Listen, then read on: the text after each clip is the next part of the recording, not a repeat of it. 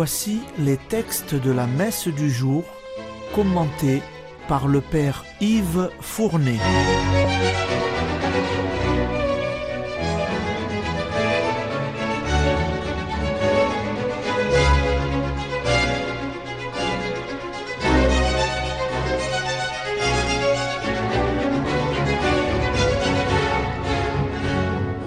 Bonjour, chers auditeurs et auditrices de Radio Maria. C'est aujourd'hui le mardi de la sixième semaine du temps ordinaire année paire. La première lecture est la suite de la lettre de Saint Jacques que nous avons commencée hier. Il y avait une invocation du Notre Père qui, dans sa traduction, mettait mal à l'aise nombre de catholiques pour vous en souvenir, ne nous soumet pas à la tentation. Que de personnes, au cours de mon ministère, étaient venues me l'exprimer ainsi, croyez-vous vraiment que Dieu peut nous tenter? Leur instinct chrétien s'y refusait. La traduction a été corrigée ainsi, ne nous laisse pas entrer en tentation. Saint Jacques aujourd'hui va nous confirmer cette amélioration. Écoutez la suite de la lecture de sa lettre. Lecture de la lettre de Saint Jacques.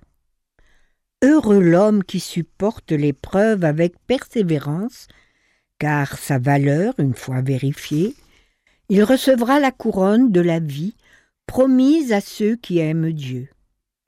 Dans l'épreuve de la tentation, que personne ne dise Ma tentation vient de Dieu.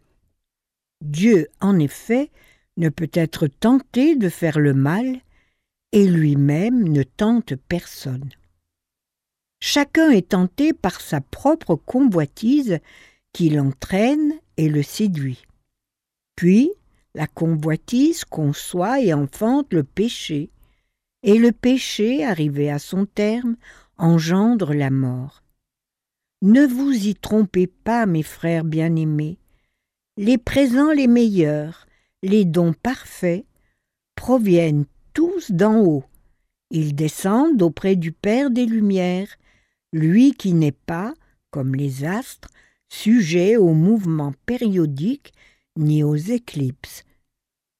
Il a voulu nous engendrer par sa parole de vérité, pour faire de nous comme les prémices de toutes ces créatures.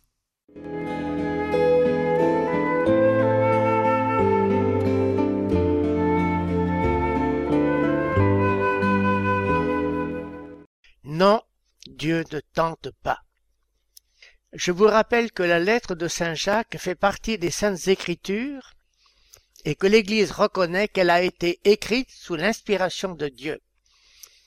C'est donc Dieu lui-même qui, par Saint Jacques, nous parle de la tentation. Citation Soumis à la tentation, aucun homme ne doit dire c'est Dieu qui me tente, car Dieu ne peut être tenté par le mal et il ne tente personne. Fin de citation. La tentation vient des mauvais désirs de l'homme.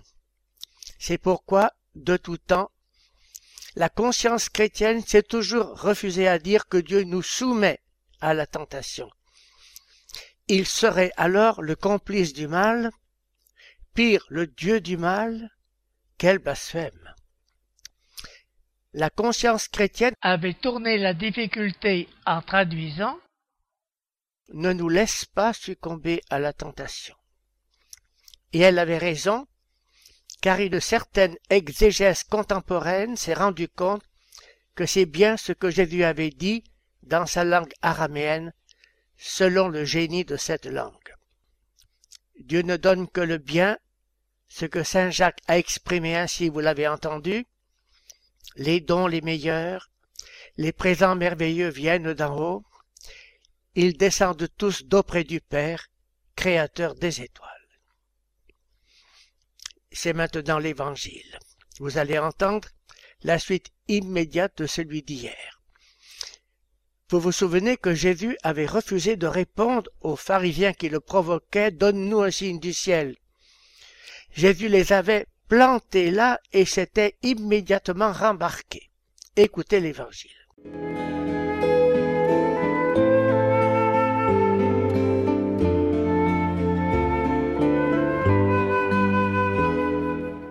Évangile de Jésus-Christ selon Saint Marc.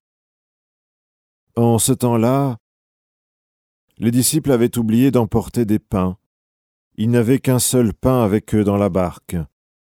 Or Jésus leur faisait cette recommandation Attention, prenez garde au levain des pharisiens et au levain d'Hérode.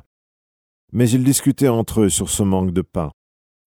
Jésus s'en rend compte et leur dit Pourquoi discutez-vous sur ce manque de pain? Vous ne saisissez pas, vous ne comprenez pas encore. Vous avez le cœur endurci, vous avez des yeux et vous ne voyez pas, vous avez des oreilles et vous n'entendez pas, vous ne vous rappelez pas, quand j'ai rompu les cinq pains pour cinq mille personnes, combien avez-vous ramassé de paniers pleins de morceaux? Ils lui répondirent, Douze. Et quand j'en ai rompu sept pour quatre mille, combien avez-vous rempli de corbeilles en ramassant les morceaux? Ils lui répondirent, Sept. Il leur disait, Vous ne comprenez pas encore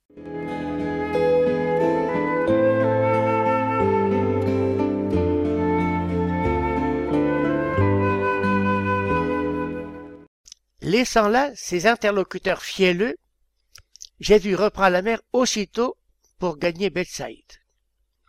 Dans la précipitation de leur embarquement inopiné, les apôtres ne renouvelèrent pas leur provision de pain.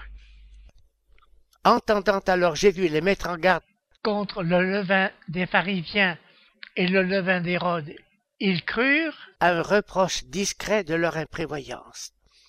En réalité, vous remarquez à quel niveau différent se meuvent la pensée de Jésus et celle des apôtres. Ces derniers en sont encore à des préoccupations bien terre à terre. Il leur faudra pour comprendre la leçon qui se cache sous la mise en garde contre le levain des pharisiens, une sévère admonestation de Jésus. Vous n'avez donc pas encore compris? Vous n'avez pas saisi Avez-vous donc l'esprit obtus? Il est rare dans l'Évangile d'entendre Jésus parler à ses apôtres sur ce ton. C'est ainsi que Jésus les invite à réfléchir aux faits dont ils ont été les témoins. Même après la multiplication des pains, ils n'ont encore pas compris le mystère de sa personne. Pour nous, nous retiendrons ces deux mises en garde. Ne soyons pas comme les pharisiens, que notre religion ne soit pas trop extérieure, consistant surtout en minutieuse observance, encore que cette tentation soit plutôt rare de nos jours.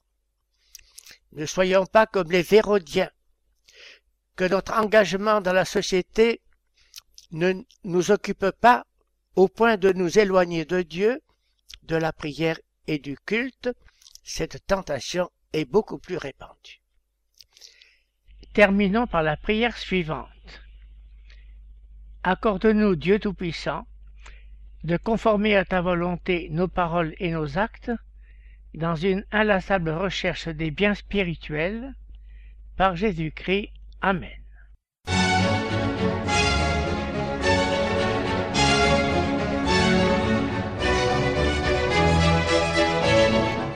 Vous venez d'entendre les textes commentés par le Père Yves Fournet.